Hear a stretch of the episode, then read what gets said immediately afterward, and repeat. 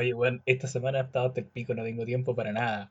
Como que por la pega y las otras cosas en las que me metí, como que en verdad, como, como que termino de trabajar, estoy raja, y como quiero puro dormir o ver una serie, pero no tengo ganas de nada ni de cocinar. Puta, weón, perro, weón. Yo recuerdo que uno de los sueños de mi infancia era, bueno, no de mi infancia, de la U, así, cuando estaba por el pico con las pruebas, era tener una especie de habitación del tiempo, como las tenían en Dragon Ball, ¿cachai? Ya, ah, sí. Sí, pues en esta habitación del tiempo que los cabros cuando tenían, por ejemplo, ese torneo de, de Cell y tenían como una semana, weón, podían entrar en esta habitación y un día era como un año, una cosa así. Claro, era para entrenar, Y, ¿no? y, y entrenaban y después cuando salían eran, volvían mucho más fuertes, weón, y pasó caleta de tiempo y, y en realidad había pasado como, como un día, una hora, no sé. Sería brígido porque imagínate, ya estáis en la U, como te cobran en la U, tú decís, ya sí, sabes que voy a tomar el máximo de cursos por semestre. No sé, lo máximo que se pueda.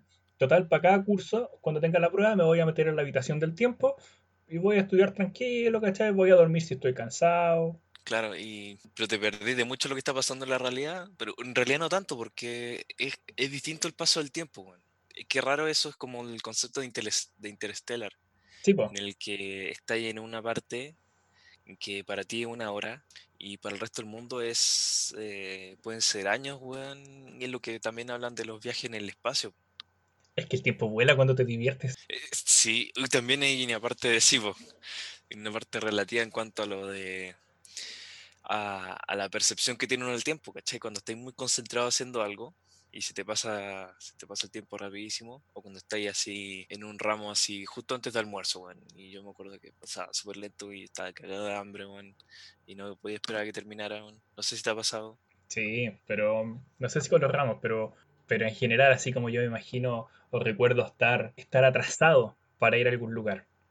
Oh, ¿Cachai? sí, Entonces, no sé. Recuerdo una vez que estaba atrasado para ir a dar una prueba a la U y como que llegar justo atrasado y estaba viendo cuántos minutos atrasado iba a ser.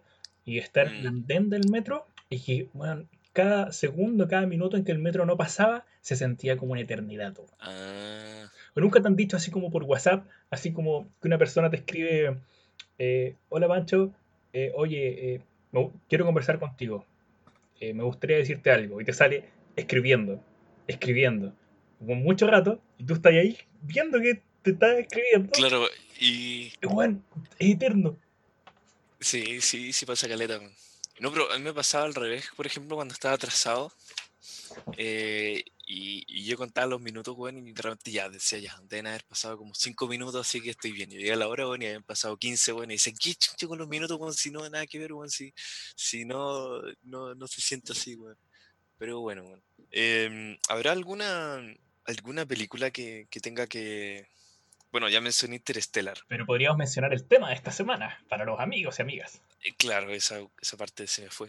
Y el tema es eh, viaje en el tiempo, ¿no? Viajes en el tiempo. Y las distintas formas de viajar en el tiempo. Claro, porque las distintas formas de viajar en el tiempo son algo no tan obvio.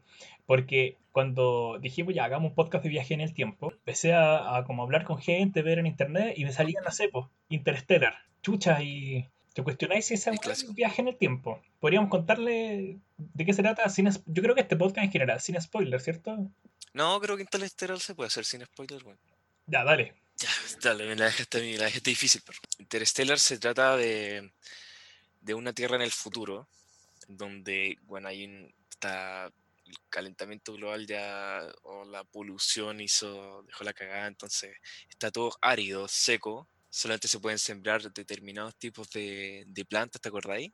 Sí, Como, como que no, no contenían, comían siempre lo misma wea, y ya se era implantable o cualquier otra cosa. Ya, la cosa es que en esta cosa hay eh, gente que está desarrollando un- una misión para ir a, a un agujero negro que apareció en misteriosamente en el sistema solar, pero no un agujero negro tan potente que se come todo el sistema solar, sino es como un agujero así, es como un agujero gusano, más que un agujero negro.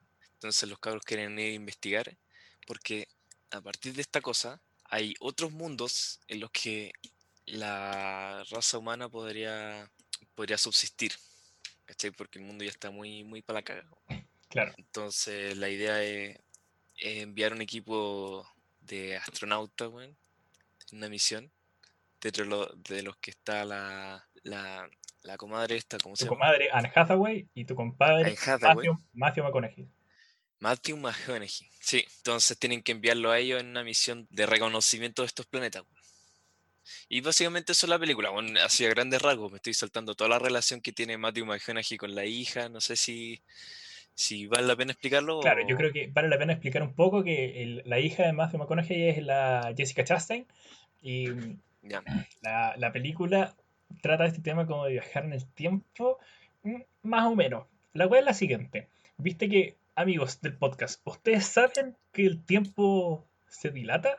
Porque ya una weá es como que ya cuando uno está entretenido pasa volando y cuando uno está aburrido se demora mucho. Pero existe un fenómeno físico que tiene que ver con la dilatación del tiempo, ¿cierto? Que tiene que ver que la velocidad relativa a la cual un objeto se mueve con respecto a su entorno, cuando esa Mm. velocidad es muy alta, por ejemplo, cercana a la velocidad de la luz, el tiempo se percibe de forma distinta. Entonces está la Mm. típica paradoja de los hermanos, que un hermano es astronauta y el otro está en la Tierra y son gemelos, y uno viaja al espacio y vuelve. Y cuando vuelve, se da cuenta que el hermano que está en la Tierra es 10 años más viejo. Claro. Claro, entonces que para él fue una hora y para el otro fue pasaron 10 años. Claro, el punto es que la velocidad a la cual el astronauta está viajando en el espacio afecta cómo Sí. percibe el tiempo. Entonces decimos que el Mm. tiempo no, no es necesariamente lineal, sino que parece ser alguna función, ¿cierto?, de, de la velocidad de, de los cuerpos respecto al entorno. Y pueden leer de eso en Wikipedia. Bien. y esta Bueno, bueno, película habla de claro. Hay una... Se ve súper claro en una escena en la cual tienen que ir a un planeta. Está el equipo de Matthew McConaughey con la, con la Anne Hathaway. Tienen que ir a un planeta a ver no sé qué chucha. Y hay un tipo que les dice ya vayan, pero como el campo de- de- gravitacional es tan fuerte, una hora en el planeta son siete años en la nave. Sí. Entonces se queda uno de los científicos en la nave y dice, ya cabros, hagan la corta. Y van los cabros que están en el planeta, tienen más de alguna peripecia y se demoran más de la cuenta, pues, weón. No le pasa una weá en el planeta. ¿Ese era el que era de agua? Sí, ese que era de agua. Oh, bueno, bueno, bueno. Y eventualmente vuelven a la nave.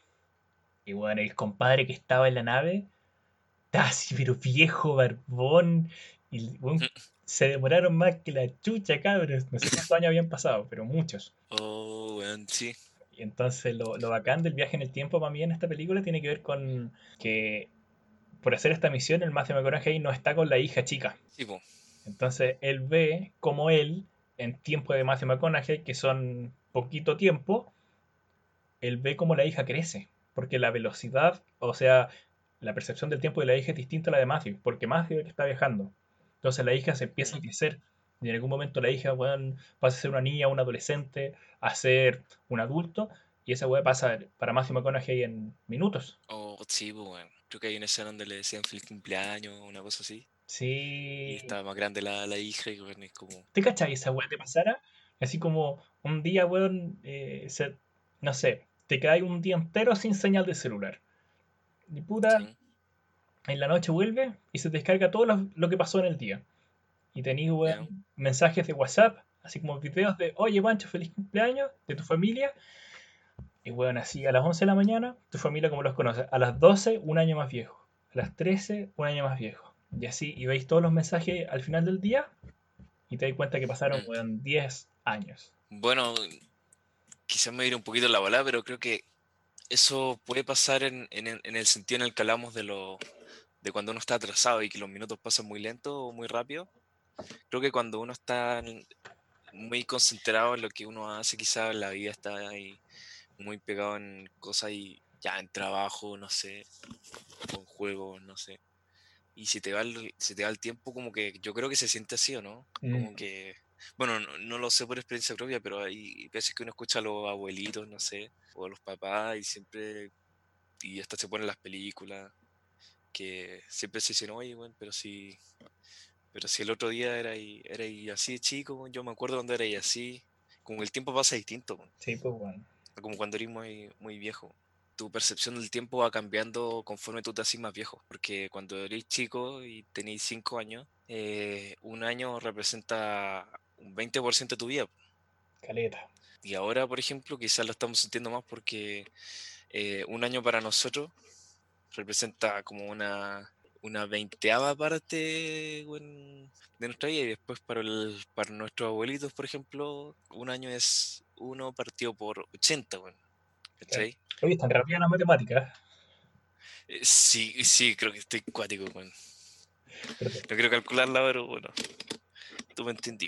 Nuestra percepción va cambiando y en el fondo eh, lo que se muestra en la película de, de Interstellar me recuerda un poquito eso. Como que nuestra percepción del tiempo va cambiando y quizá uno puede empatizar con el personaje así, bueno.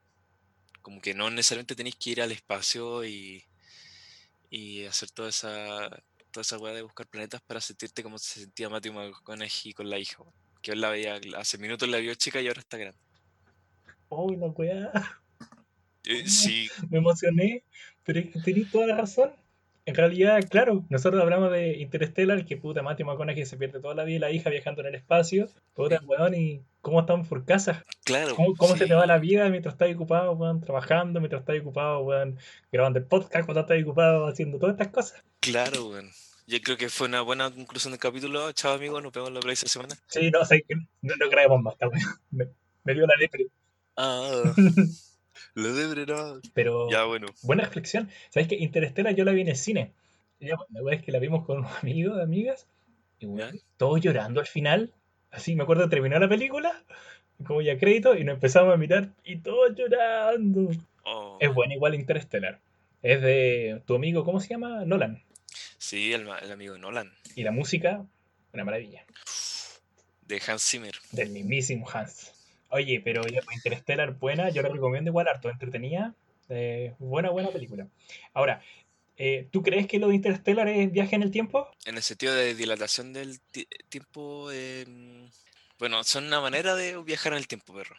Claro, porque, por ejemplo, no- como tú decías, pues, no es como el viaje clásico. Eh, Sí. Otras que no son como ese viaje clásico, por ejemplo, el planeta de los simios, no sé si la viste. Sí, sí, sí la vi. La, la versión antigua me acuerdo. Y Claro. creo que en las nuevas. La del Pero las nuevas no tienen que ver con el tiempo. Yo no vi las nuevas, la de James Franco, ¿cierto? Sí, No, no la vi. bonita la de James Franco. Y estaba otra, la de Mark Wahlberg. Esa la vi y era mala. Sí, sí, parece que sí. Bueno, en, en, direc- en- en reunión de pauta hemos discutido si es que podemos contar el spoiler o no. Y lo vamos a contar porque la película es muy vieja y además que yo sé el spoiler por los Simpsons. te, te spoilearon, así que. Ellos me spoilearon antes. Bueno, la cosa es que el planeta de los simios, ¿cierto? Se trata de eh, esta expedición de astronautas que van al espacio y llegan a un planeta gobernado por simios. Bueno, tienen toda una civilización y tienen como una religión y está el Dr. Zeus y ellos no entienden nada. Sí. Doctor Sayers, Doctor Sayers. sí. Sí. Uf. Bueno, bueno, un capítulo. La wea es que, eh, sin contar mucho de qué se trata, eh, ya estos humanos, weón, eh, tienen muchas peripecias con ese pueblo de los monos y eventualmente los toman prisioneros y después quedan libres. Y están ahí caminando por el planeta de los simios. Y eh, en la película hay un secreto, que es qué es el origen del planeta de los simios. Porque nadie sabe qué es lo que pasa con el planeta de los simios. Y como que nadie lo dice. Y el personaje del Dr. Zeus lo sabe, que es como uno de los chamanes, uno de los líderes religiosos, lo político. Cuando los humanos quedan libres y se van a conocer el planeta, él les dice como, weón, ustedes no saben con las chichitas con las que se están curando. Y ya, Uh, los weones se van ahí con un caballito, me acuerdo, en la playa. Y que de repente, weón, en la playa se encuentran a ¿Qué se encuentra, perro? la mismísima estatua de la libertad. Oh, bueno. Y ahí el protagonista entiende que el planeta de los simios es una. que su viaje tuvo una dilatación del tiempo. Y que él en vez de viajar a otro pla- planeta, viajó a la Tierra, pero en el futuro. El único peligro sería que nos enviaran a ese terrible planeta de los simios. Momento, ¿Estatua de la Libertad? Era nuestro planeta. Entonces, es como lo que vimos con el caso Interstellar, pero mucho más extremo. Estos son miles de años. Sí, por miles, miles de años. Mm, sí. Pero yo sigo diciendo que no es viaje en el tiempo. Para mí esto es como los viajes en el tiempo tipo cero, ¿cachai? Porque no son viajes en el tiempo. ¿Viste la película de, de Superman? Sí, ¿Cómo se llama? La de Superman de los 70. Sí, así se llama. Cuando la, le hicieron, le pusieron Superman de los 70 porque eran, eran los años 70. Pero no, tiene, es Superman, cuando es original. ya, pues, estamos así. Bueno, em, este Superman de los 70, es que yo creo que esto fue más que, que nada uno de esos, eh, esos viajes en el tiempo por, por el guion, porque en, en los otros como igual está justificado ya viajar en el tiempo y la cosa, pero en este es, ya, esto es un spoiler, Es que la película es como el pico, eso es lo que ya, pasa. no están como el pico, está Christopher weón, o sea, un poquito más, sí, es muy mala, pero, pero bueno, eh, la cosa es que ya, Superman en un momento, no me acuerdo por qué, está prisionero o está con la kriptonita o no sé qué onda, pero es incapaz de salvar a los cabros. Entonces la está pasando así súper mal, ¿no? Se murió Luisa Lane, Se murió Luis Lane, sí. se murió, sí, es- la represa estalló y no sé qué, entonces ya está así como súper triste. Y está tan triste que, que Superman empieza a volar y a dar vueltas por el mundo. ¿Qué hace esto? Que el mundo gira al revés y todo lo que pasó eh, se, se vuelve como estaba. Entonces tú veis como el agua, el agua estaba pasando por esta, por esta maqueta, esta maqueta de, de- entonces ahora pasa en sentido reverso y ahora Luisa Lane no se muere, entonces lo salva todo y, Pero qué estupidez. y bueno, bueno, ese es como este otro viaje en el tiempo, dilatación del tiempo, que es como por el guion, es como la manito de Dios. Y bueno, bueno, pues em, es otro caso, pues. Entonces, no sé qué te parece, ¿Qué opináis de Como el hoyo. Si eso no tiene sentido. O sea, me estás No. diciendo que para viajar en el tiempo para atrás lo que hay que hacer es girar Sí. alrededor de la Tierra tan Sí. rápido, en el sentido contrario, que la Tierra, que en el fondo rota en alguna dirección, ¿Sí? Para de rotar y rota en el sentido contrario y eso hace que el tiempo se retroceda.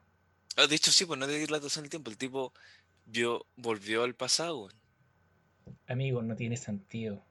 No tiene sentido. No, si le gira, la Tierra gira de revés. la no. velocidad angular, como la aceleración, no tiene sentido, weón.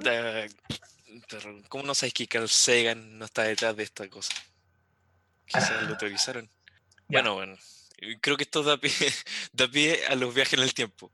Bien, entonces estas cosas que hemos Oh. hablado no son viajes en el tiempo para mí. O sea, una son dilataciones y otra, son- y otra, la de Superman, es una verdadera mierda. Un recurso de guion para hacer que viajó en el tiempo porque sí. Ah, pero salvó a Luisa Lane. ¿Tú creí que estuviera muerta? Eh, mira, la verdad, Ya, bueno. ya, estos viajes en el tiempo, ¿cierto? Como que son menos chantas, yo encuentro. ¿Sí? Dan pie como para otro tipo de viaje en el tiempo más mejorcito, ¿no? Yo creo Claro. que para mí el clásico ejemplo de viajar en el tiempo es eh, Volver al futuro. Claro, weón. ¿A ti te gusta esa película? Sí, sí, weón, me encantaba, A me encantaba el tema. A mí la 1 sobre todo me gusta mucho. Tú sabes que al, al bueno, al actor que, que estaba en esa película, no sé cómo le da el tiempo de hacerlo porque estaba en esa serie, o sea, en, en esa serie de película y está en una serie de verdad, que no me acuerdo cómo se llama, entonces, bueno, de verdad no tenía tiempo. weón. ¿Él es el mismo actor de, de, de Los Venegas? Sí, sí, parece que estaba haciendo los Venegas, weón, a ti te encantan los Venegas, pero Sí, qué grande. Michael J. Fox. Bueno, quería explicarle a nuestro a nuestros queridos amigos de qué se trata esta película que ha visto todo el mundo. Ya, miren, ¿sabes qué? Eh, yo la vi hace muy poco. La vi hace como tres años. ¿Sí? O sea, No te da vergüenza. No, sí, es que, amigo, oh, amigo, espérate. He esperado todo, toda mi vida para este momento. Quiero hacer, cuando yo entré a la universidad, les voy a contar. Yo, Andrés, no conocía a nadie en la universidad, entró y necesitaba amigos. Entonces ahí un grupo de amigos y conoció al Pancho. Entonces me acuerdo de estar en un almuerzo contigo y con más gente, ¿cachai? almorzando entre medio de las clases. ¿Sí? Nos pusimos a hablar de cine, de películas. Y empezó el tema de eh, Volver al Futuro. Y estábamos comiendo y yo dije, oh, yo, yo no he visto Volver al Futuro. Y vos, concha tu madre, me dijiste, ¿cómo no has visto Volver al Futuro? Puta, y me sentí tan ahueonado, weón. Es que. Me cagaste lo- la vida. estoy seguro que te lo dije de la forma más amable y comprensible que se puede decir. ¿Cómo no he visto esa película, weón? Que he estado desde los 80, weón, que lo han dado varias veces en el 13, varias veces en todos los canales, la 1, la 2 y la 3.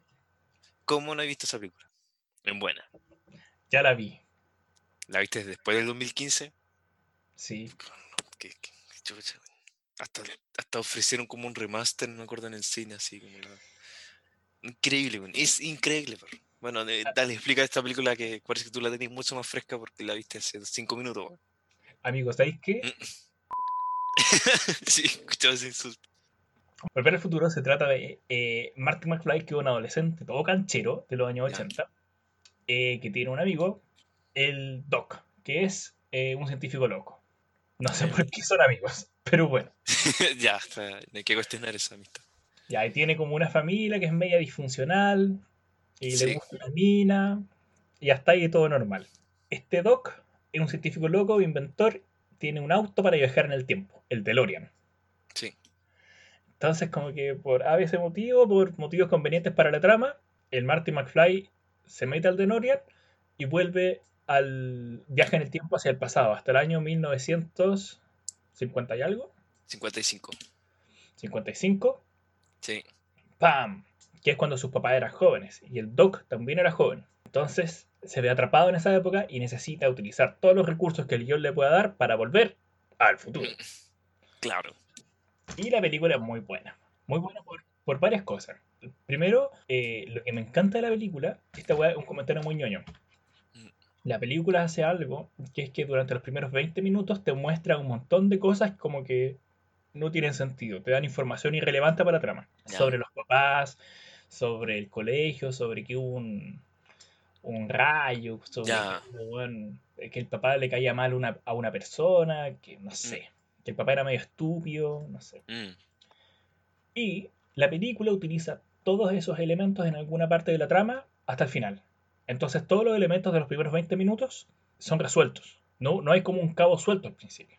Y eso es bacán. De hecho, cuando yo estaba en la universidad y era ayudante de curso, como que había que hacer informes, siempre utilizaba la película Volver al Futuro como ejemplo para escribir informes.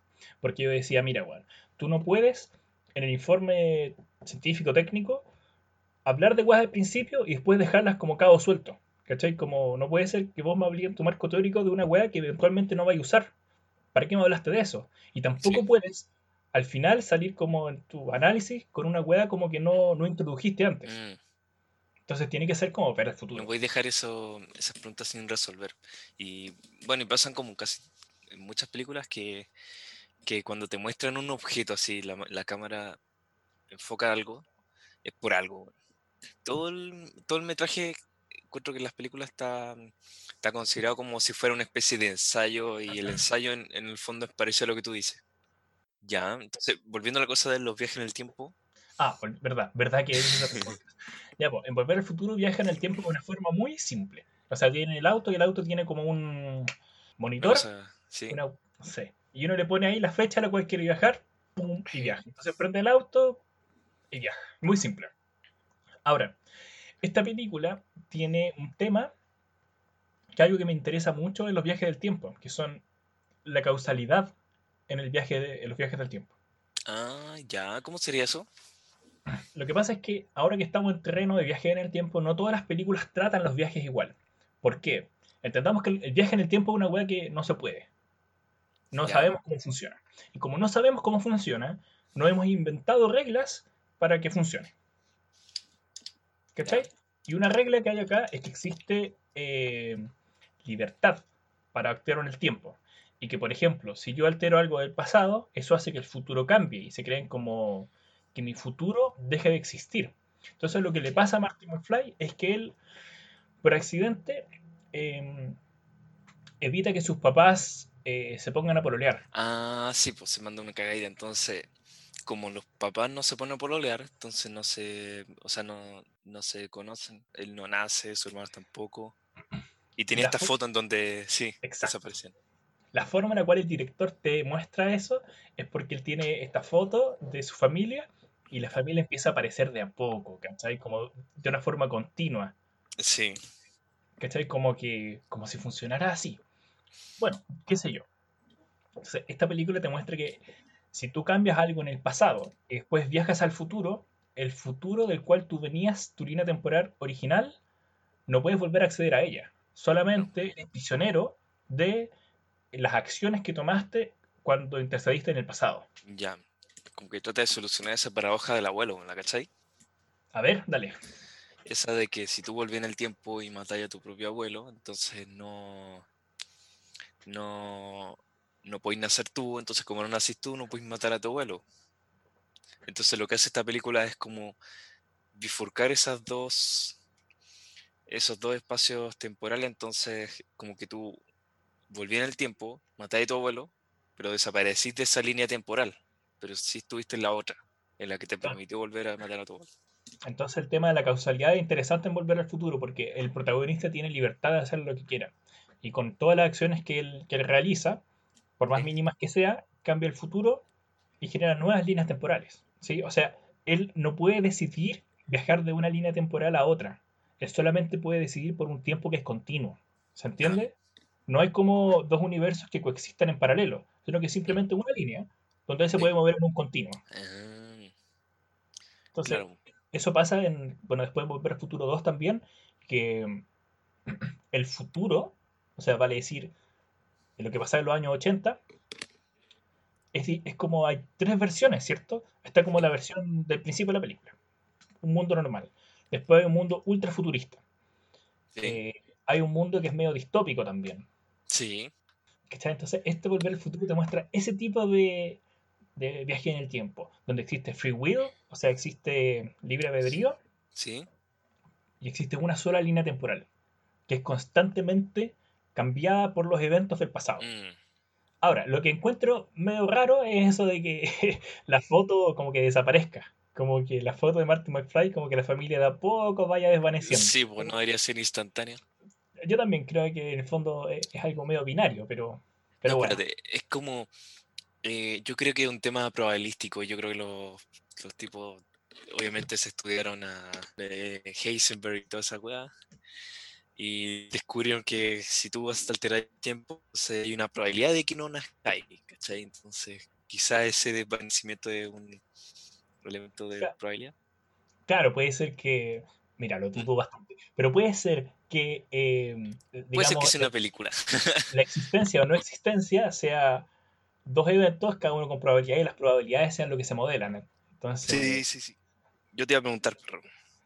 ¿No te gustaría alguna vez viajar en el tiempo como lo hizo Martin McFly y cambiar algo? ¡Ay, sí! Muy sí. A ver, ¿qué podía hacer? Pero tenés que estar eh, atento a las consecuencias, po. La película no, no lo expresan tanto, pero cada acción que tú haces te cambia. mm, Quizás puedes borrar un error, pero, pero en cierta forma también cambiaría tu personalidad, ¿no? Amigo, imagínate viajar en el tiempo, 2014, ¿Ya? Partido octavos del Mundial Chile-Brasil, palo de pinilla. Ya. Imagínate esa pelota entraba. Nuestra vida sería diametralmente distinta ahora, estaríamos forrados, felices todo el tiempo. eh, Seguro, perro. Seguro. ¿A ti te gustaría cambiar algo? que estoy en conflicto con esa idea de que si tú vas en el tiempo y cambiáis algo, encuentro que pasar por malas experiencias es parte de la vida, pues, entonces encuentro que no, que si cambiara algo dejaría de, de pasar por esa experiencia y no cambiaría, ¿cachai? Como que sería en todo caso peor para mí. Pero no necesariamente tienen que ser malas experiencias, no sé. Em, Quizá habría intentado cosas nuevas, sí, tengo razón. Hubiera salido vacaciones este, este verano, weón. Antes del corona, si hubiera salido el- en febrero, hubiera dicho, ya cabros, sabéis que me quiero tomar este mes. Me voy. Y no sé, hubiera estado en el sur, weón. Hubiera sido bacán. ¿No querés tú volver en el tiempo, perro, y despertarte ese día que teníais prueba, weón? ¡Ay! ese día, ¿sabéis qué? No, de ¿No? verdad que si pudiera volver en el tiempo ese día en que tuve un día como el pico, ¿sabéis que tendría el mismo día de nuevo? Porque yo creo que me hizo, me ayudó. Yo O creo sea, que, porque cada vez que me acuerdo de lo mal que estuve en ese día, digo, ¡ay, qué, qué bueno que estoy, qué bien que estoy ahora! ah, no sé, eh, ese día que, mm, para contextualizar, como que te, te despertaste tarde, llegaste tarde a la prueba, weón. Ah, ese día tuve una carga emocional, weón, para orto. Tú te quedarías con ese día, weón. Lo de la prueba fue lo de menos. Sí, yo creo que sí. Como que en verdad, como tú decís, pues en el fondo las cosas que son, que hay que Mm. pasar, yo creo que no, no sé si viviría no pasarlas de nuevo. Si cambiaría, cambiaría cosas chiquititas. Bueno, así lo del palo de pinilla, cacha que haría, volvería en el tiempo.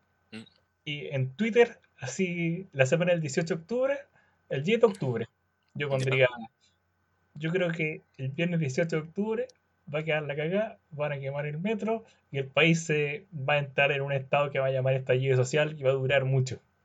y así como, Para que después me retuiteen a posteriori y que yo quede como en Nostradamus de nuestra época. buena, bueno, así el nuevo Salfate, weón, ahí. Para los que dijeron que no lo vieron venir, yo lo vi venir. Claro, weón. Sí, sí, hubiera estado, estado bueno, weón. Sí, yo creo que si volvió en el tiempo no, no sería para evitar que algo pase, pero sino para hacer otra cosa que no hice. Porque cualquier cosa es preferible a no actuar, ¿o no? O sea, en cierta forma, si, en vez de estar echado en la cama como en nada, weón, mejor haber estado haciendo algo. ¿Sabéis qué? Eso me recuerda mucho a eh, el tema de los giratiempos de Harry Potter y el prisionero de Azkaban. Ah, ya. Eh, puta, esta weá, la pauta estaba después, pero ya pico. Lo que pasa es que cuando hablábamos en el Volver al Futuro de estos viajes en el cual tú tienes libre albedrío para hacer lo que tú quieras, y que si cambias el pasado, bueno, el futuro cambia de manera consecuente, esa estructura lógica de causalidad es distinta a la cual se muestra en Harry Potter y el prisionero de Azkaban. Sí. A ver, ahí lo que pasaba es que en el libro te decían que puta la Hermione, bueno, era seca, tomaba así demasiados cursos al año y le iba bien en todo. Y Harry Potter y el Ron siempre se cuestionaban cómo chucha lo hace Hermione para ser seca en todo. Porque de, Ah. de hecho creo que veían sus horarios y se solapaban clases. sí. Qué cuático. La buena no iba a cachar, igual se sacaba de 7. Entonces, como que ya, ya Hermione, dale, dale que sí. Ya, pues, ¿qué pasa? Que en algún momento se descubre que la Hermione tenía un giratiempo. Un giratiempo es este artefacto mágico que te permite volver al pasado eh, en tu misma línea temporal y interactuar. Ya. Sin embargo, a ver, esa weá es un viaje en el tiempo del libro, pero la- el libro y la película cuestionan el libre albedrío que tienen las personas que vuelven hacia el pasado. Ahora, Ah, Hermione lo usaba para ir a clase, ¿cachai?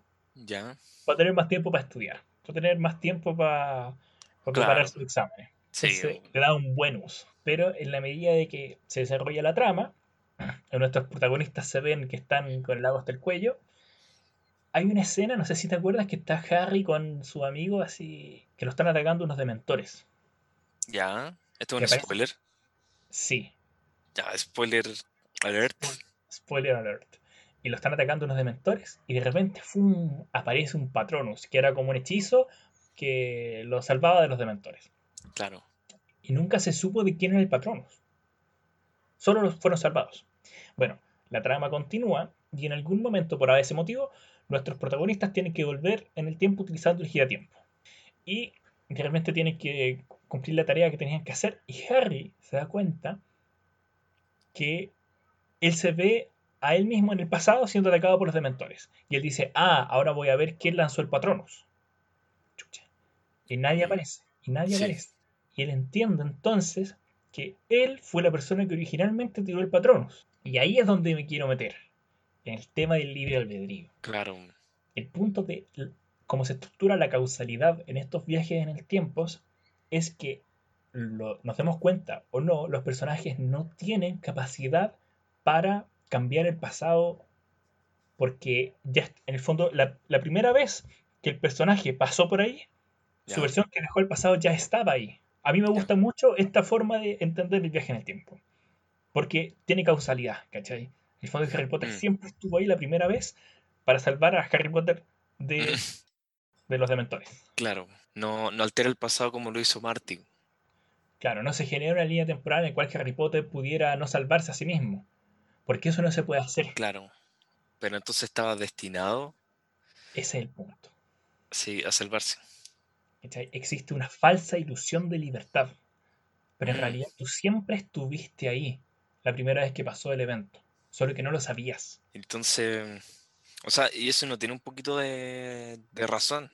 Como que, si tú lo pensáis, tú podéis ser predecido si, si en el fondo sabéis cuál es el estado en el que estáis. Si, si te ponen bajo las mismas presiones, ¿tú actuáis siempre de la misma forma o de verdad tú, tú vas a actuar distinto? Por alguna cosa random. ¿Tenemos libre albedrío en en general sin contar el viaje en el tiempo? esa es la cuestión, pues yo creo que desde esta perspectiva, Esta película dice que no. la claro, esta película dice que no. La pregunta que tú me hacías antes de qué evento cambiaríamos del pasado, yo creo que eh, si ahora con el paradigma de esta película, esa pregunta para responderla, si yo te dijera lo del palo de Pinilla, sería algo del tipo, yo viajo al pasado para que el gol de Pinilla no dé en el palo, pero me doy cuenta que el hecho de que yo haya viajado al pasado es lo que hizo que el palo de Pinilla ocurriera en primer lugar, Claro. porque yo siempre, siempre estuve allí. Me recuerdo una historia en donde, mm, donde el protagonista habla de, de que tuvo un sueño, parece, en el que viaja como al, al momento en el que fue en el accidente de este Challenger. Es el que explotó en Estados Unidos, el Sí, transbordador. sí, el transbordador que, que explotó en Estados Unidos. Entonces quiere, quiere advertirle a todos que va, va a explotar el Challenger y todo, nadie le cree, así le dicen, weón, si esto está todo probado, está todo bien. Entonces weón, se, se, se mete en la sala de las instalaciones y empieza a sacar los cables para que la cosa no, no, no parta. Y la cosa es que el final fue culpa de él que, que el Challenger.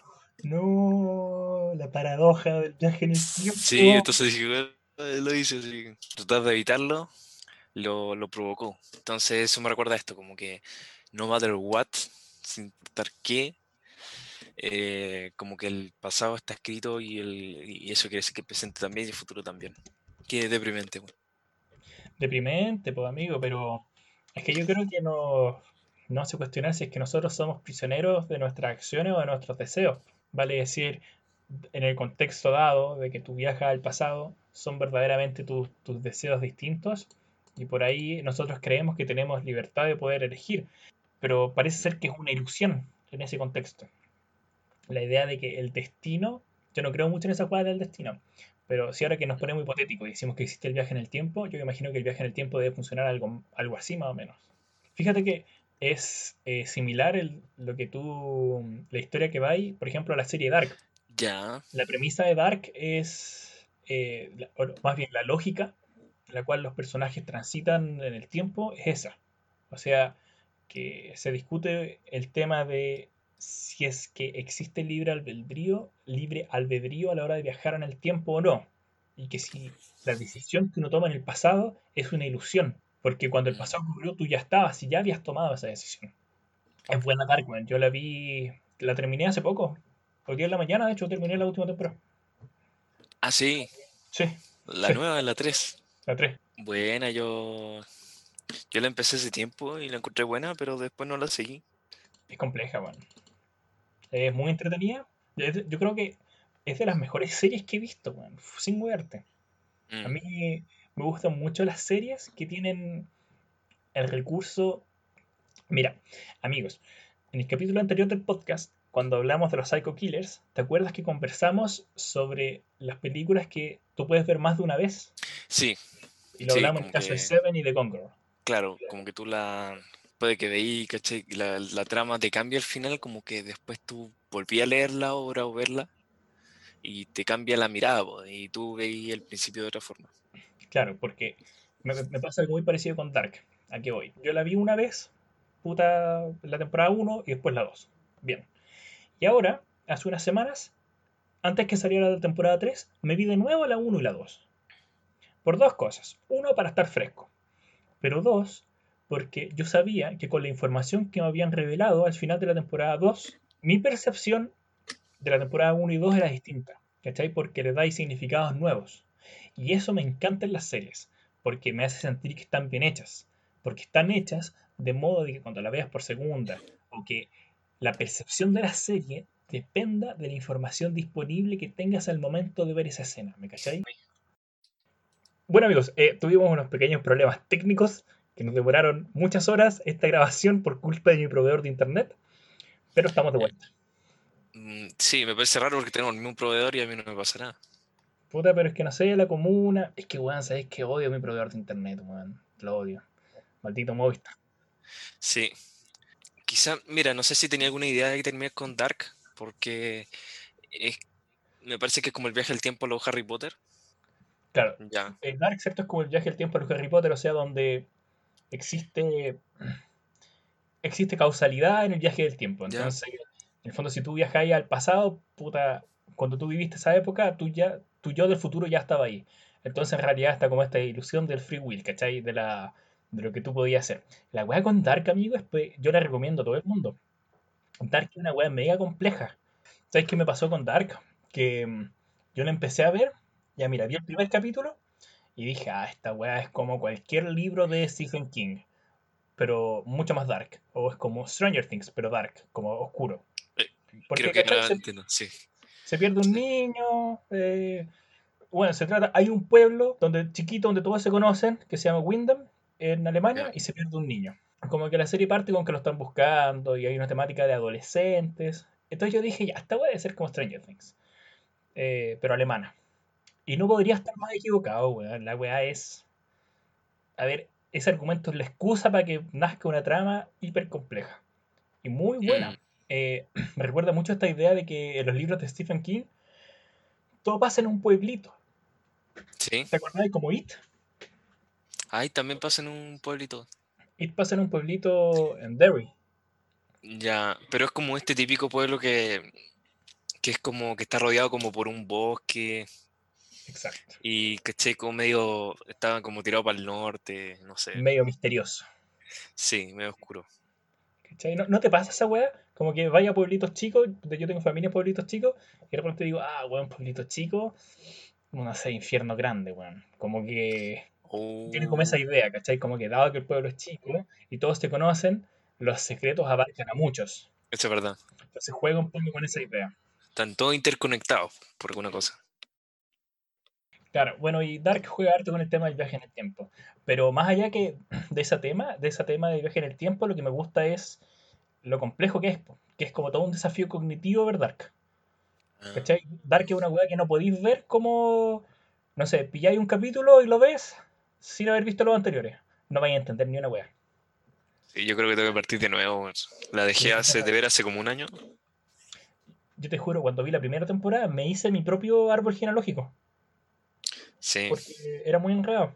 Además que los actores, ¿para qué decir el detalle como de que hay personajes en distintos cortes temporales y los Mm. actores no son los mismos? Sin embargo, el casting es hermoso. como que se parecen. Sí, como que contrataron al papá, al abuelo, weón, para ser el Sí. mismo personaje. Sí, yo me acuerdo algo de que iba en el pasado y que el tipo que era policía en el futuro antes era el papá, era, era un buen súper rebelde, weón, me gustó eso. Sí, no, sí. Y se parecía así. Y hablan alemán. Bueno, esa weá también. Es bacán esa weá. Porque, no- disculpa, pero yo creo que, que la serie sea alemana para mí fue como Sí. todo un tema. ¿Sabéis por qué? ¿Por qué? Porque yo no sé alemán. Entonces, para ver la serie, ¿Mm? tengo que leer los subtítulos a conciencia. Claro. Que estoy puta, veo una serie, eso, una serie en, en inglés o en español, ¿Mm? puta, no podéis, podéis no poner tanta atención, igual vais a entender. Sí, pero el, el alemán es otra cosa.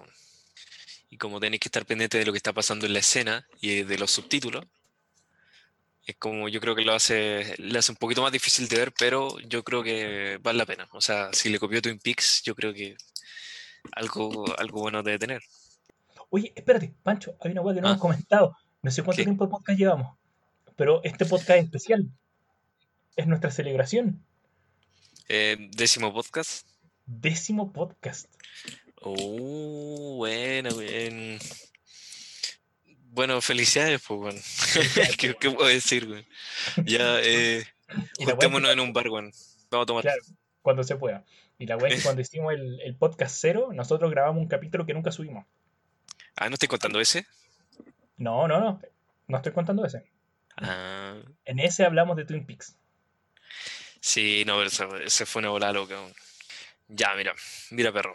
Además de, de los que hemos visto de viaje en el tiempo, nos falta hablar de, de Rick and Morty, por ejemplo, que, que es una serie que ha estado evitando los viajes en el tiempo porque si te fijáis, Rick and Morty está muy basado en volver al futuro. O sea, Es sea, una, es una sátira de Volver al Futuro. Sí, sí, en parte sí.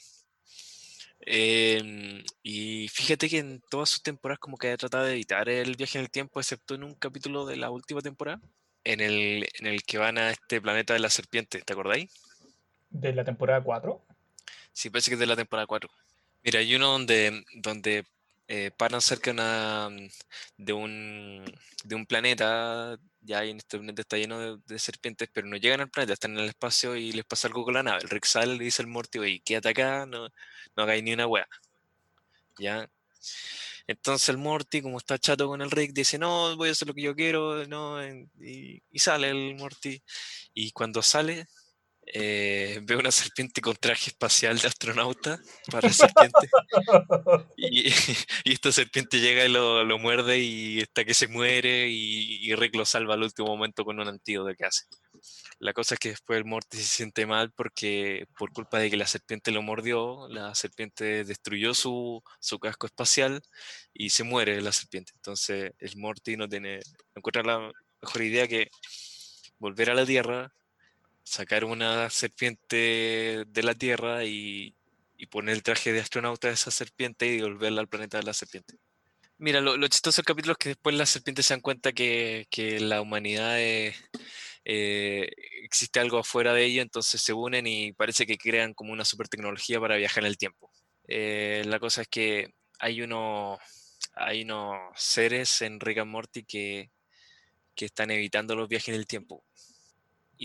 Como que prohíben, ya, la, la- la premisa es que estos tipos protegen la continuidad del espacio-tiempo. Son unos seres que parece que puede ser la temporada 3 son como medio raros, no tienen cara, tienen boca.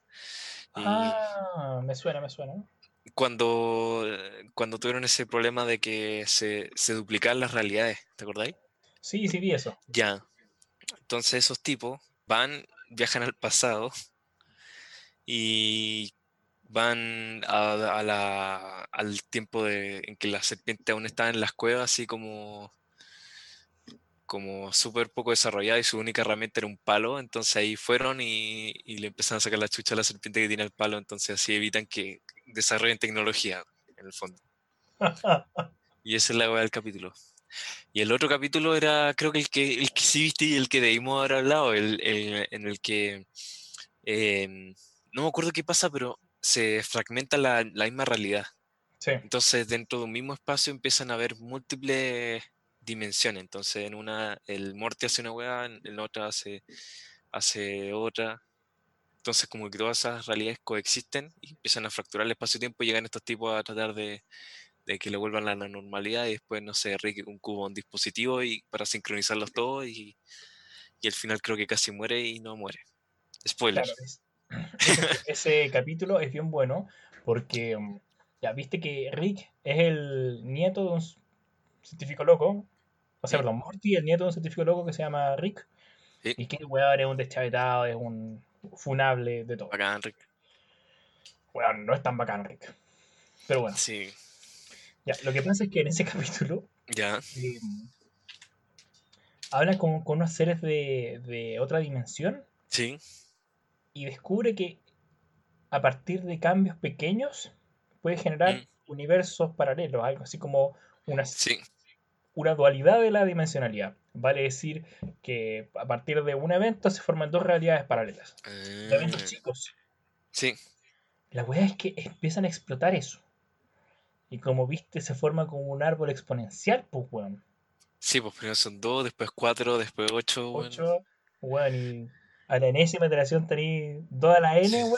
Sí, sí, Están hasta el orto, porque toda la N-1. Y están hasta el orto, weón, porque eh, en un momento creo que tienes como 32 universos, o sea, dimensiones en paralelo. Y sí, esa weá es súper choro como la serie te lo muestra. Porque te lo muestra todo como en una pantalla, todo al mismo tiempo. Entonces uno sí. necesita concentrarse en una esquina de la pantalla para entender qué está pasando en ese universo. Pero Sí, todos pasan cosas, es súper complejo. El audio son- es súper raro, se superpone. sí. Sí, se superpone y son pequeñas variaciones, se supone, de, de, de la misma weá.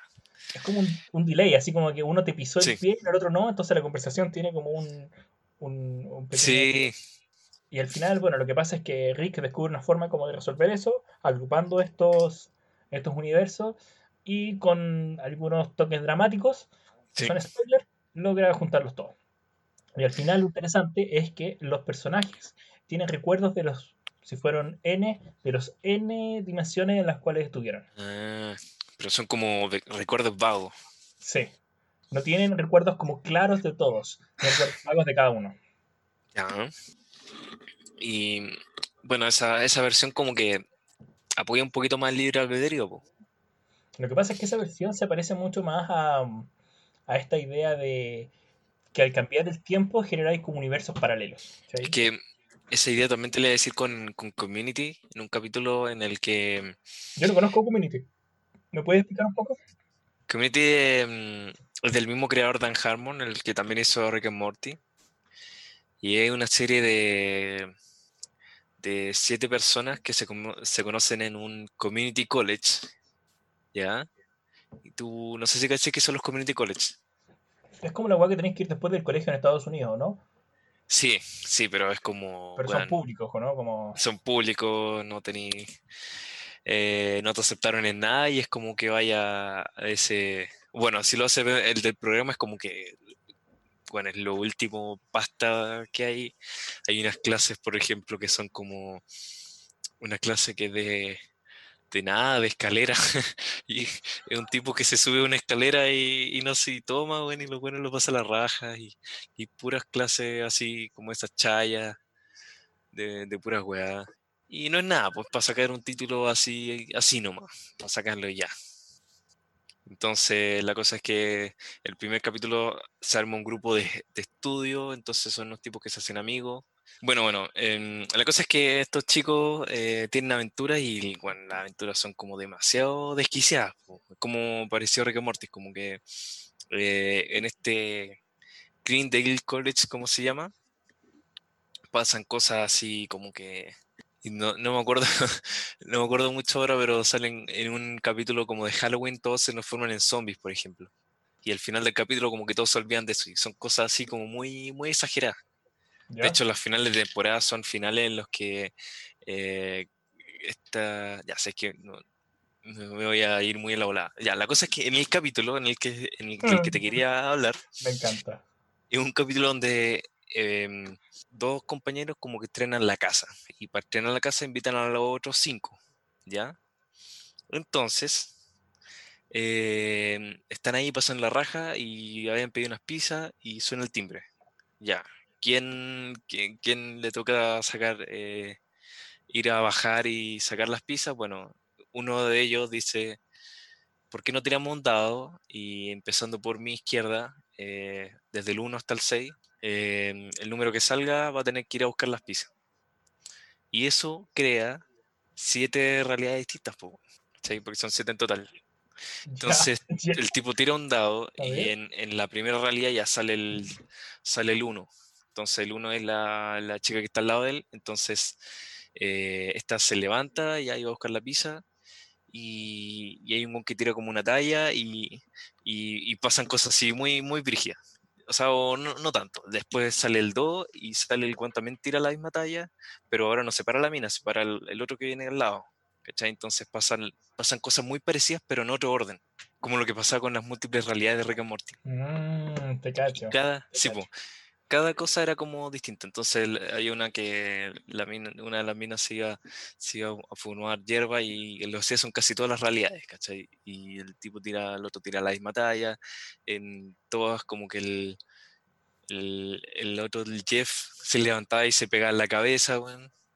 Es como que eran todas parecidas, pero al final queda como en, en una realidad queda así la caga. Spoiler alert. Pero bueno, eso como que te da como, como que te hace pensar en el, si existe como libertad, porque si bien es cierto, todas las realidades se parecen, en todas como que se pasan cosas muy similares y son los mismos personajes act- interactuando, excepto por uno, que es el que va cambiando siempre. No sé, pues como que podría uno decir que uno tiene libertad en esa, en, eh, en cada una de esas realidades o en realidad como que uno actúa de forma similar. Porque el tipo se pega siempre de la misma forma y siempre le dice lo mismo, casi todas las realidades. ¿Me cachai? Es complejo, weón. Tiene Es que ver con este ¿Sí? experimento social en el cual si tú repitieras una misma situación Sí, en dos, digamos, escenarios idénticos, sí, debemos esperar que, que todas las personas reaccionen de igual manera. sí, Y en el fondo, cuando a mí me hace sentido cuando estamos hablando de la diferencia en los viajes de tiempo, si existe libertad o no. Sí. que existe free will, eh, no es tan claro si es que lo que nosotros creemos que es libre voluntad es una weá que está autoterminada, si está de- previamente definida. Mm, Si simplemente nosotros creemos en cada uno de sus universos que Mm. somos libres. Más, en suma, en todos obedecemos a los mismos instintos los Sí. mismos motivos. Si Rick salva a su nieto en, en una de las realidades paralelas, significa que, la sal- que como que cuenta para todas las realidades, ¿o no? O solamente para esa realidad. No lo sé, po. Y yo creo que esa weá de que no lo sé, hay un tema con el, con el tiempo, ¿Mm? con el viaje en el tiempo, ¿sabes cuál es? Que acá en el podcast podemos discutir harto sobre ah, si los viajes en el tiempo implican causalidad, o si no necesariamente implican uni- universos paralelos, o si simplemente son como viajar, viaje al futuro. O si, Sí. como tú dices, en cada una de esas realidades uno comparte conocimiento. Mm, Pero ¿sabes qué pasa, weón? Que no hay una Sí. respuesta correcta. eh, no, tiene que haber una respuesta correcta. Pero no hay. Ya, no, no ¿por es que, no es que Volver al Futuro esté equivocado, o no es que Dark esté equivocado. ¿Sabéis por qué? Porque la weá no existe. Y como no existe, y no existe una regla que lo rija, entonces simplemente nosotros nos inventamos reglas arbitrarias, las cuales suponemos que existen ciertos principios, como de causalidad, por ejemplo, que norman los viajes en el tiempo. Pero en realidad eso es una weá que nos- que nosotros creemos. ¿Te estoy diciendo que Marty McFly nunca existió? Exacto. sí, eso. Eh, eh, no sé, pero no sé si puedo aceptar esto. No, pero tenéis razón, hablando un poquito más en serio. Como que quizás las más. la- las películas que están más cerca son como Interstellar, como que tienen como un fundamento más físico, pero todo lo demás Claro. como, es, es como una teoría nomás, como. No, ni siquiera teoría, es como. Es como que tú te das ahí como este. Esta regla que decís tú, decís ya, si los viajes en el tiempo existen, entonces podemos obedecer esto o esto o esto. Y entonces estamos debatiendo sobre, sobre cualquier hueá, pero igual es buen, encuentro que es buen ejercicio. Sí, de acuerdo. Y sirve para otra cosa que es como que, que espero no salir mucho del tema, pero tú podés predecir tu comportamiento sabiendo, sabiendo todo lo de tu pasado, por ejemplo, eh, como decían los deterministas en el siglo XX, o incluso un poquito antes, que si conocí el los distintos estados del universo a través del tiempo, tú puedes predecir todo el futuro. Ah, me acuerdo Sí. que tú hablaste de eso en un podcast y yo lo corté. Te, ce- te censuré. Me fue la volada. Pero por favor, me gustaría que lo. Yo creo que tiene harto sentido ahora, weón. ya, bueno.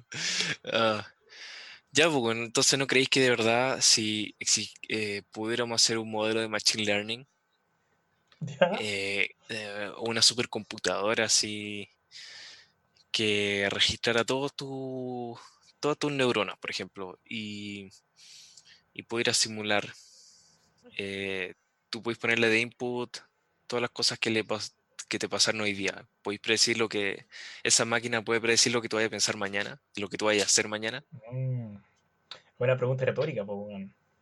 Es bien Sí. buena. ¿Sabes que a mí una vez en la universidad me preguntaron algo súper interesante? Lanzar un dado, ¿ya? O sea, si yo lanzo un dado, ¿qué número debería caer? ¿Qué número sale? Un dado, seis- un dado normal. Ya, ¿Cachai? Como que yo estoy tentado a decir un número uniforme, ¿cachai? 1, 2, 3, 4, 5, 6. Con probabilidad de un sexto cada uno. mm, Ya puede ser, pero ¿qué pasa si yo lo lanzo y siempre lo lanzo a la misma velocidad?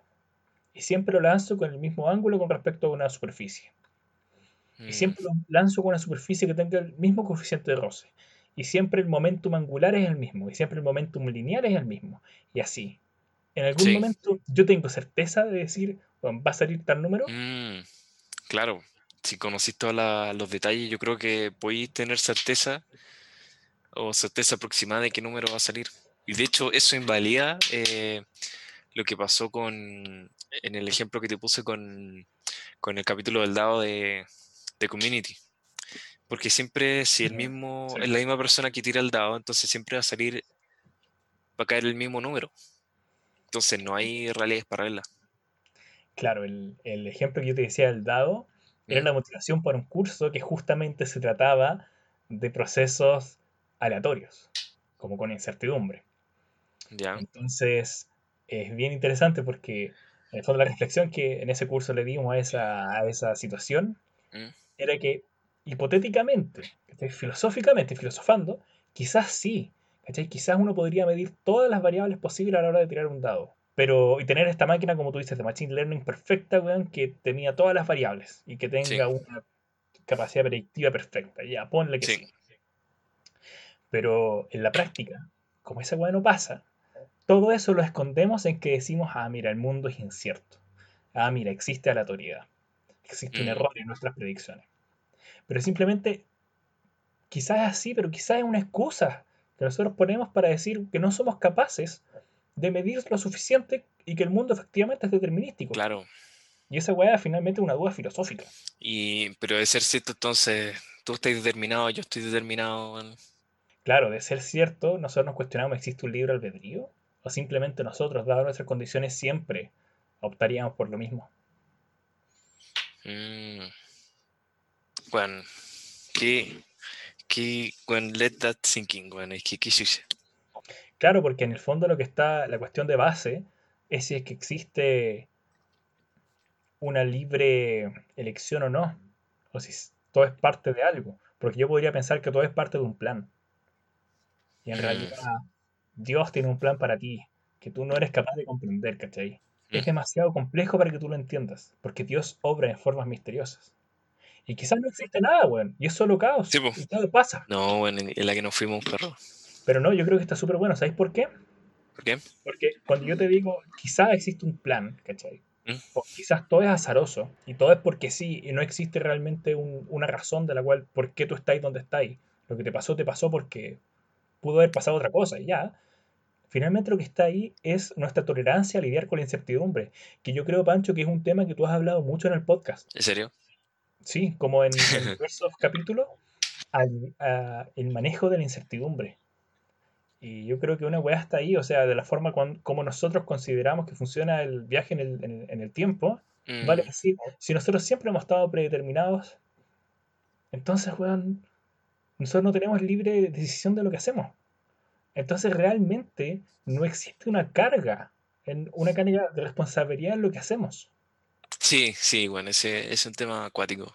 Porque tú dependís del ambiente, de que justo tu cerebro hizo sinapsis en, en un lado y, y justo no en el otro, entonces tuviste esa idea e hiciste esa cosa. Entonces, quizá el tipo que está en la cárcel no es culpa de él que esté en la cárcel. Y quizá el tipo que es genio Einstein no tiene la culpa de su idea, simplemente fue, le vino, como que estaba programado para hacerlo.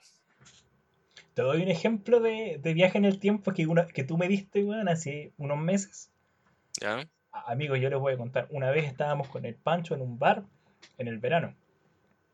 Hicimos una junta con amigos. No llegó nadie, weón. Llegamos los dos. Se pasó bien. se es que se pasó muy bien. Estábamos tomando una chela. Y yo le estaba hablando a Pancho de que, oye, no sé. mm, El tema de. Estaba hablando como de la pérdida de la inocencia en el cine. ¿Cachai? Como muy viaje de Chihiro, qué sé yo. Mm. Y tú me dijiste, sí, pues, weón. ¿Sabes cuándo más pasa Oh. eso? No, buena, buena. Weón. Y tú me dijiste en, En el, el Zelda. ex. Ay, sí, weón. Por favor. Sí. Amigo, te prometo esta Uh, ¿cómo lo olvidé? Amigo, tú me dijiste esa weá. Y te juro como que, weón, me dio un, no sé, un orgasmo cognitivo. Y, weón, yo dije, conche, tu madre, necesito hablar de esto por tres horas. Ya, ya, sí. Era como. Weón, por favor. Ya, no te quiero decepcionar, pero lo saqué de un video, perro. Soy un. No, amigo, no me interesa tu pasado. Te valoro por quién eres. Pero era esta idea de que el Link niño te enfrenta a todas estas cosas y de que. mm, Bueno, tengo que explicar Zelda. Ocarina of Time. Amigo, tienes que explicar todo porque acá no podemos confiar en que nuestros escuchas sepan lo mismo que nosotros. Sería una falta de respeto. Oh, qué terrible. Ya, esta weá viene con, con un poquito de spoilers, así que. Oh, ya. Bueno, Zelda Ocarina of Time se trata de este niño que nace en este pueblo, eh, pueblito en el bosque, donde todos son niños, como el país de nunca jamás, y todos tienen una hada, una hada que lo acompaña, menos este niño. La cosa es que em, este niño tiene un sueño en el que ve a una princesa que escapa de un castillo, entonces se embarca en una aventura para ir a rescatar a esta princesa. Entonces eh, le asignan el para ir a buscar a esta princesa, tenéis que buscar, vais consiguiendo armas en el camino, vais resolviendo o vais liberando como desafíos en el camino. Y llega un momento en el que le dan las llaves como del templo del tiempo. ¿Ya? Ah, Sí, pues ahí estamos ah, entrando en la parte del tiempo. Entonces, él abre esta puerta del tiempo. Y acá viene el spoiler, weón. Él puede viajar al futuro. Y después puede viajar al pasado si lo desea. Solamente sacando la espada y poniendo la espada. Que está en el templo del tiempo. Pero al hacer esto, como abrió la puerta, también le abrió la puerta al malo. Entonces el malo pudo, eh, no sé, sacar el poder de la Trifuerza, una cosa así. La Trifuerza es como la. Es como la. Es, es como un poquito. Como la idea de las esferas del dragón, ¿cachai? Como la. O la lámpara mágica. Es como algo que concede es deseo. como ese, ese, poder, ese poder que es, es tan poderoso que sirve para todos los efectos que la trama necesita. Exacto. Entonces, la Trifuerza se compone de tres triángulos. Entonces, el malo se pudo hacer con el triángulo del poder. Y como sacó ese triángulo, como que tuvo suficiente poder para adueñarse de, de todo el pueblo, de todo el reino, y ser el rey. Y la princesa ahí tuvo que huir. De hecho, fue por las mismas acciones del, del Link, que es el protagonista, que la princesa tiene que huir. Y bueno, después en el futuro el tiene que resolver otro- otras cosas, eh, tiene que sacar más armas y después derrotar al, al malvado, ¿cachai? Al final, la cosa es que mm, este viaje en el tiempo también eh, no era como un viaje en el tiempo como, como en el Volver al Futuro, en que tú estás ahí dentro del DeLorean y, tú ves que Marty tiene como 20 años y va al 2015 y sigue teniendo 20 años. No, po.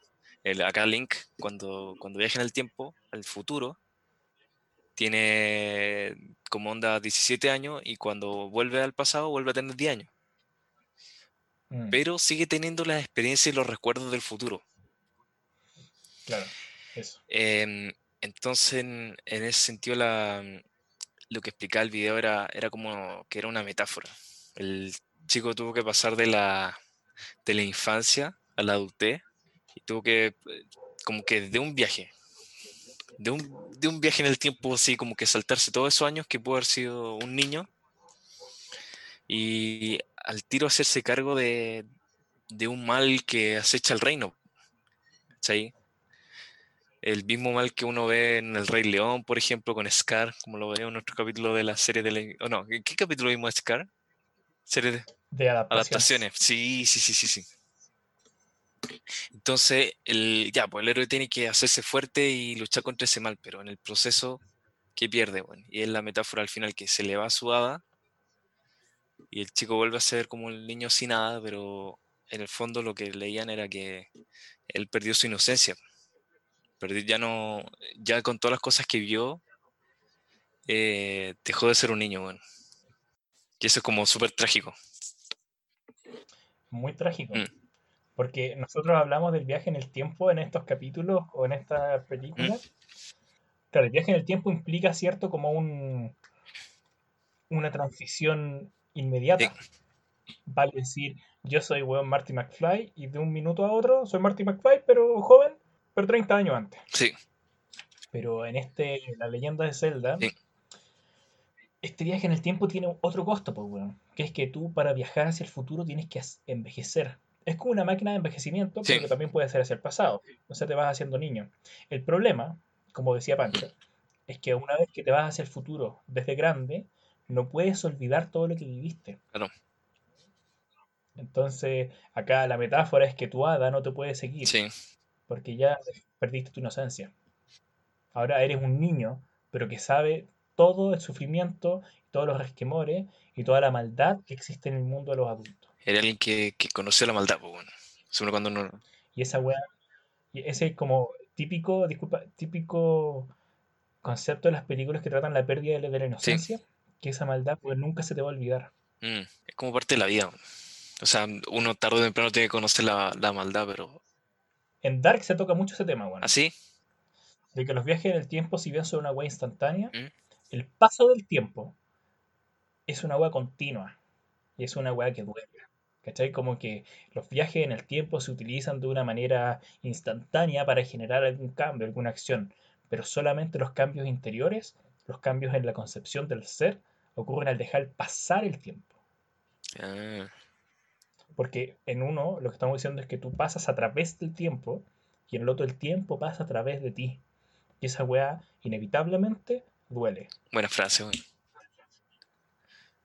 ¿Cachai? Ah, oye, perro, ¿tú nunca quisiste cuando chico ser más grande? Weón, todo el tiempo. Yo recuerdo estar así con 8 años Sí.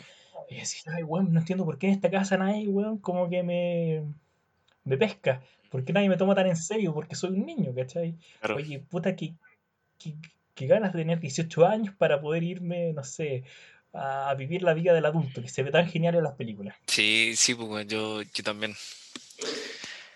Pero mm, quizá en el Zelda, quizás te hace, mm, volviendo a Zelda, te, te hace reflexionar sobre eso. O sea, cuando eres niño tampoco como que hay cosas que no puedes usar, ni cosas que no puedes hacer, hay lugares que no te dejan, a los que no te dejan ir, me parece. Porque te ven, te ven como un niño. Entonces, después ser un adulto como que tú puedes hacer todas estas cosas, pero viene con, con ese costo. O sea, mm, de todas maneras, yo creo que es sano querer crecer. Pero la reflexión es que todo a su tiempo, bueno. Claro, o sea, la forma correcta, según lo que hemos conversado en el podcast de crecer, Sí, es dejar que el tiempo pase a través de nosotros. sí, sí, sí. No hay atajos para crecer. Bueno, pero entonces nunca quisiste saltarte. el- Imagínate viajar en el tiempo y decir, ya, estoy acá, estoy en, en un puesto brígido, weón. Es que esto, este ejercicio lo hubiéramos hecho antes cuando estábamos en la U. Pero era como saltarse todos los años de U y ya tenéis tu título. Como que uno igual quería eso, weón. Como que ya saltar todo, weón. Pero en hacer eso, como que también es como que saltáis, te saltáis las etapas. Te saltáis la, el crecimiento. Pero es que finalmente es el camino del héroe, pues, weón. Es el, el camino de, de Ulises en la Odisea, pues, Mm. weón. Finalmente lo que importaba no es, no es el viaje. O sea, perdón, no es el, el- el fin, es el viaje. Es lo que Ulises entiende al terminar, weón, el libro. O sea, el libro, no es que Ulises ya leo la weá, pero yo que libro, digo, ah, Ulises se dio cuenta al final. puede que, mira, mira, puede que haya un tipo que se llame, que se haya llamado Ulises que ya ha leído Ulises, pues no, no me parece. Amigo, Si usted se llama Ulises y leyó la, la Odisea y se sintió identificado, por favor no escribe. Buena, buena. Bueno, pues siendo la línea de los Zelda, bueno, el mayor es el que viene después y que, bueno, esto va a venir también con spoilers. Eh, ¿tú lo jugaste, perro? Lo jugué, pero no lo terminé, porque lo encontré muy difícil. Bueno, sí, este Majora's Mask, Mask es como la continuación de Ocarina of Time que nos contó Pancho. Y mm, consiste en que acá Link, el protagonista, es un niño, ¿ya? Sí. Que recuerda todos los eventos que ya, ya pasaron. Y que llega a este pueblito donde eh, hay como un, un niño, un brujo, algo así, que tiene una maldición y que la luna se acerca cada, cada día más a la Tierra. Y se acerca tanto que la weá va a chocar. Y la weá es que el juego parte te dicen como, ya compadre, quedan tres días para que la luna choque. Juegue. Y el juego tiene como un reloj y tú vas viendo el tiempo en su continuo Ya. cómo se acerca la luna. Sí. La gracia del, del puto juego es que eh, creo que no, no recuerdo cómo es la forma en la cual esto funciona, pero tú hablas con alguien o apretas un botón y como que se reinicia el tiempo. Pero tu conocimiento del juego no se reinicia. Sí, pues, dependiendo de lo que, de las cosas que hay pasado, no me acuerdo cómo era con los, creo que las cosas que están en tu inventario lo, lo podéis guardar. Em, tú tenías esta ocarina, y la ocarina, eh, como que no te acordáis de nada, solo te acordáis de una cosa que, que es la canción del tiempo. Con la canción del tiempo volví atrás y claro, creo que te lleváis tu, lo que tenéis puesto nomás, tu... Esa era mi, mi acotación, ahí voy a editar la, la- la cosa. La cosa es que viaj- viajáis en el tiempo cuando, con, la, con la ocarina del tiempo. No, pero era choro porque te fijáis en un juego en el cual tú tienes que cumplir una misión ¿Ya? que no dura tres días ni cagando, vos, ¿cachai? Sí. Pero uno tiene que jugar con que de repente uno tiene que volver al tiempo, al día cero. Y empezar, pero con el conocimiento que tienes, de modo que los tres días te alcance justo para, no sé, ganarle al, al malo de tal torre Oye, son, y recuperar ciertos objetos. son tres días del, del juego, pues, entonces cada minuto es como un segundo, una cosa así. Entonces, como que en cueva te alcanza como, yo digo, como, como una, una hora y tanto, así son los tres días. No, y ese juego recuerdo que me llamó la atención porque eh, me cuestiono como qué tipo de viaje, si es un viaje en el tiempo, porque en el fondo Link viaja todos los días al día 1, Sí, al día 0, está como atrapado en ese loop, pero eh, sigue con su conocimiento. En el fondo, cada vez que se repite el loop, Mm. se, se escribe como una nueva historia, sí. pero él se mantiene constante. Y de hecho, tú puedes como eh, influir en, la- en las mini historias que tienen los distintos personajes del juego. Entonces, tú en un en una vuelta en el tiempo podías ayudar a un tipo y después la otra vuelta no lo ayudáis, pero ya tenéis la máscara que te dio el tipo. Y vais viendo cómo, cómo se van, van cambiando su historia y vais aprendiendo mucho más del juego, porque de repente veis eh, cosas que pasan muy random en un día, tipos que están en un lado, tipos que al otro día no están, y después tú puedes volver en el tiempo y ver por qué estos tipos después ya no están. ¿Qué es lo que está pasando? ¿Qué, qué el- qué- ¿Por qué este tipo está acá triste? ¿Por qué está tomando en un bar, está tomando leche? Y tú hablas con él y te cuenta una cosa y después tú puedes volver en el tiempo y hacer las cosas para que el tipo no esté en el bar triste tomando. O puedes sacar una insignia para ir al, al bar de noche porque no puedo ir de, de noche y cosas así. La lógica del viaje en el tiempo se parece un poco al, al DeLorean. Sí, sí, sí, sí. Igualito. que eso te iba a decir.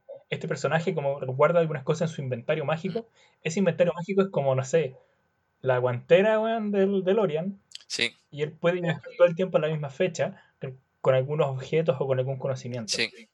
Y se va reescribiendo, sí. Sí, hay unos objetos claves que, que sí te ya del pasado.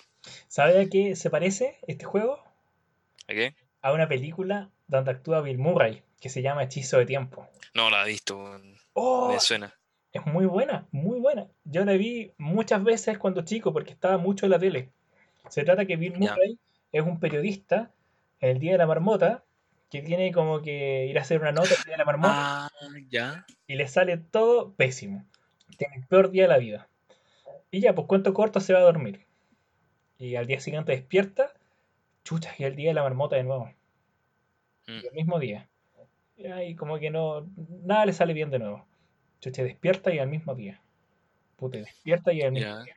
Y despierta y al mismo día.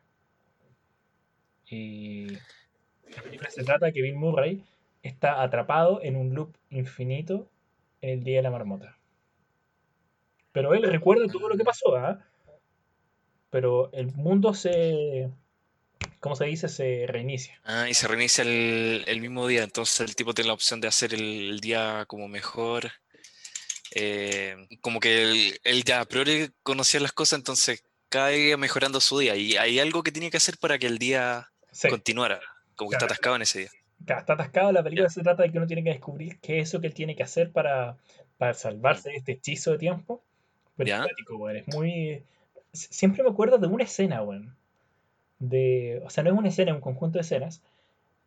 Que hay un tipo que le pide... mm, a una persona que vive en la calle. ¿Ya? Y que, bueno, en el fondo Bill Murray pasa tanto tiempo que como que se hace amigo de todo el mundo, se conoce la vida de toda la gente del pueblo. Ah. Es cosa de dedicarle un día entero a alguien y ya al día siguiente a otra persona y así. Mm. Y una persona que vive en la calle, Bill Murray como que le hace el día y al final del día el tipo muere. Ah, Chucha y Bill Murray para cagar así. Ya al día, mañana, weón, te salvo. Y Bill Murray no puede salvarlo, pues, weón. El weón se muere todos los días, a la misma hora. Y la película trata un poco como Bill Murray trata con ese tipo de eventos. Y con otros que por ahí son más relevantes para la trama.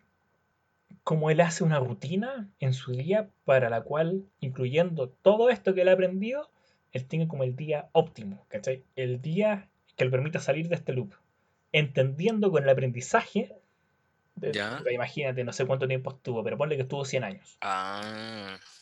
No, y yo lo siento que es como una lección de, de empatía. Porque el tipo el, el primer día como que estaba muy chato porque fue muy mal día para él. pero después se dio cuenta que el mismo día eh, muere una persona que él no conocía y él era insensible a eso. Claro. Eh, ¿sabéis que también eso, para poner otra, otra película que me acordé ahora recién, que es como un anime, que te lo recomiendo harto, que está en Netflix, se llama La chica que saltaba a través del tiempo. ¡Oh! Me dan recomendado. No, pero le quiero ver. Vela, vela. em, es de esta, bueno, la chica como que literalmente salta para saltar a través del tiempo. Y también juega con este concepto porque no sé si tiene el mismo, el mismo día. Bueno, es como, de hecho sí, sí, es como el mismo día. Pero no recuerdo en qué circunstancias como que la, esta chica como que adquiere este poder. Y después lo explican en la trama. La cosa es que em, al saltar en, en el tiempo, ella como que hace todas las cosas bien, pero, pero en- eh, aún haciendo, aún saltando en ese, haciendo un salto de tiempo como que eh, de- empieza a dejar la cagada, ¿cachai? Como que salta pero solamente para ella, como que eh, soluciona las cosas para ella, pero se da cuenta que hay un amigo que, le, que quería estar con ella y que ella lo, lo estaba ignorando, ¿cachai? Como que ella no... Es como, es como una metáfora a lo que quiero llegar. No quiero llegar tanto a lo, a lo que pasa en la trama, sino como la metáfora. A ver. También quería saltar en el tiempo porque ella no quería dejar de, de pasar esos días con sus amigos. Porque después de eso como que se iban a, iban a seguir creciendo. ¿cachai? Este es como al revés de lo que hablamos con el Zelda, Sí. que el Zelda como que hace como un leap forward, como que quiere saltar esa niña y, después no la, la pierde. Esta quiere quedarse en un loop de tiempo para que para siempre revivir los momentos que está con su amigo. Estar en un karaoke así, pero en un karaoke lo pasa la raja, como que eh, termina el karaoke, vuelve en el tiempo y está como cuatro horas en el karaoke y lo está pasando la raja. Como no hay estado de repente en un carrete y después llega la hora de irse, así como que típico llega alguien que saca la carta de acostarse y, y ya, pues, como que sí, pues como hora de acostarse, pero lo estoy pasando también que decir, chuta, ojalá dure más tiempo. Y es válido. Sí, pues ¿qué pasa cuando, cuando eso te impide crecer, hacer lo que tú deberías estar haciendo? Llegar a hacer ese paso a la adultez, weón. Yo creo que eso lo trata un poquito esta película. Dejar que el tiempo fluya a través de ti y no dejarlo estancado. Eso, te la recomiendo, perro. Vela. La expliqué todo lo que pude sin spoilers.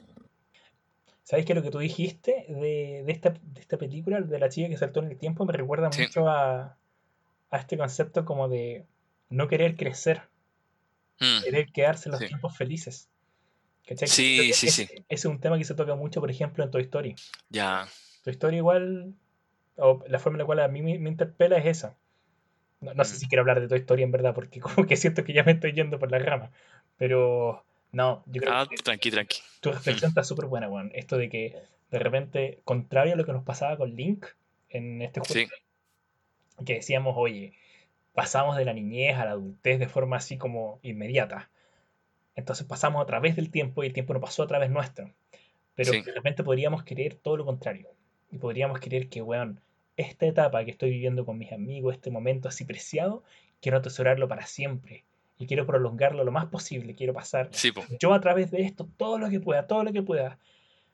Pero, pero así como cuando yo me refería a ver Dark, que es una experiencia, porque cada vez que la ves, o en función del conocimiento que tienes, la interpelación que te hace cada capítulo es distinta.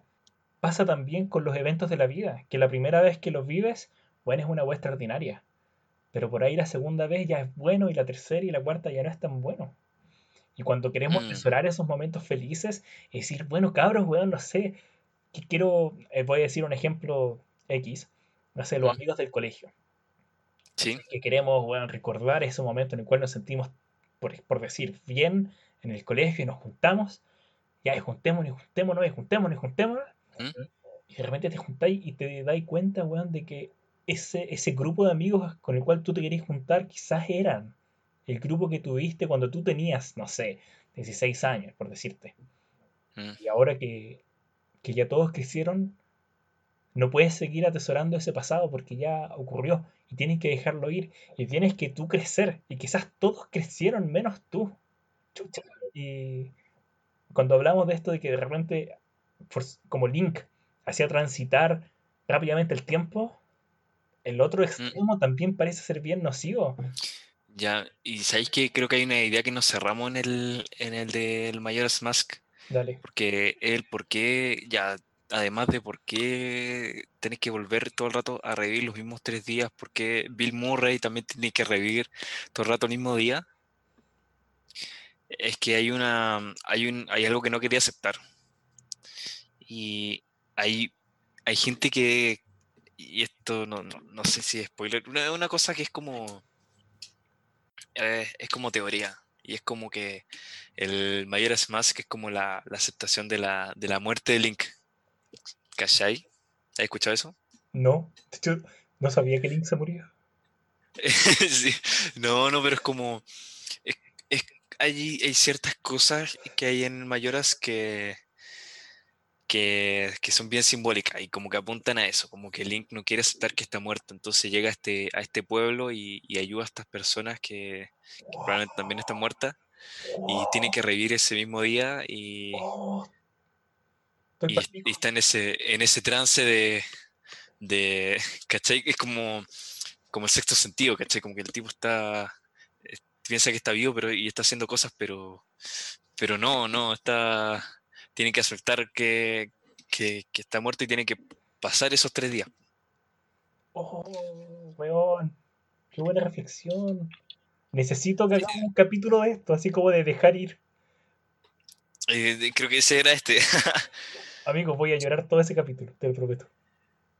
ya, pero ¿cachai? Como que el güey no puede dejar ir la- las cosas como están. Bueno, y acuérdate como parte el, el Mayoras. El tipo está como en un, en un bosque, como que todos son tinieblas, weón, y, y está en la mitad de la nada, con Epona. Uy, weón, me dejaste para cagá. Sí, Qué revelación te mandaste. que el final, bueno, es que el final lo tienen que. Lo tenéis que. Lo tenéis que jugar, pero no. No adelantar nada más. Pero bueno, vimos el tiempo como para negar etapas y vimos el tiempo así como para quedarnos Pegado. atrapados en una etapa, sí. Creo que nos mandamos ahí nuestra- nuestras buenas reflexiones. Menos mal me hiciste hablar del Mayoras, Juan. Si no, no hubiera hablado de esta parte, lo hubiéramos cortado antes, Juan. Sí. O sea, hubiera que- en- en vez de un podcast mediocre, hubiera sido un podcast mediocre y corto. Es exacto, sí, creo que tú lo dijiste, perro. No sé si podemos agregar algo más sin eh, darnos vuelta y, y estar atrapados en este podcast como los personajes de, la, de como el Majora's Mask. Puede ser, ¿no? A mí me gustó el capítulo porque además de, de los dos comentarios que hiciste, hicimos esto un poco, explicamos lo que es para nosotros el viaje en el tiempo, dimos Sí. un poco de, de contexto a cómo nosotros clasificamos las obras de viaje Sí. en el tiempo según la causalidad de estas. Ujú. Y mm, después nos fuimos en la bola. Me gustó harto el capítulo igual. Yo creo que Sí. empieza a ser un capítulo muy accidentado. Quizá, no sé si se va a notar con la postproducción, pero puta que costó sacar este capítulo, weón. Costó sacarlo, bueno. Bueno, espero que la gente se quede hasta el- los cinco fans que tenemos que se queden hasta el final. Claro que somos tú, yo, un bot, otro bot. Sí. Bueno, entonces nos vamos despidiendo de los amiguitos y las amiguitas. Eh, sí, pues, bueno, ¿Les queréis dejar un mensaje? Que mm, bueno, que no se queden atrapados en su etapa, vivan su vean su vida a plenitud, en es típico de ese consejo y así que eso, po. no sé si tú querías decir algo. Sí, yo les quiero dar un consejo que es el mismo consejo que una vez escuché viendo Los Simpsons. Si algún día regresas en el tiempo, no vayas a tocar nada, porque el más pequeño cambio puede alterar el futuro como no te imaginas. Y bueno, amigos, nos despedimos con eso. Que estén muy bien. Sí, sí. Gracias por escuchar. Un abracito. Todo.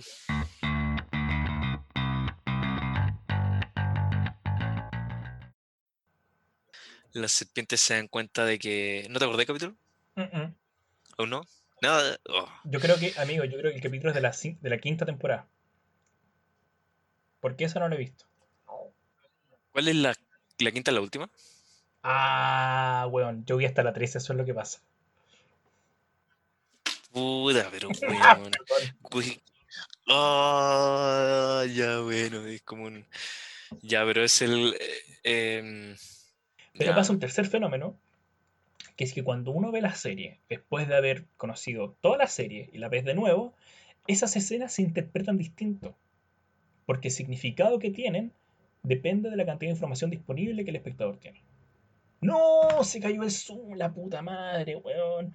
Puta la weá. Ah, qué paja, weón. Zoom culiao. Puta la weá, weón. Puta la weá. Puta la weá. Puta la weá, se me cayó el internet por la chucha. Aló, Pancho. Oye, puta weón, se me cayó la weá del, del Movistar, del internet culiado, así que no me puedo meter a la llamada. Eh, así que no me está conectando, weón. A ver, ahí volvió. Ay, qué pereza, weón. Puta la weá, weón. Oye, ¿estoy ahí?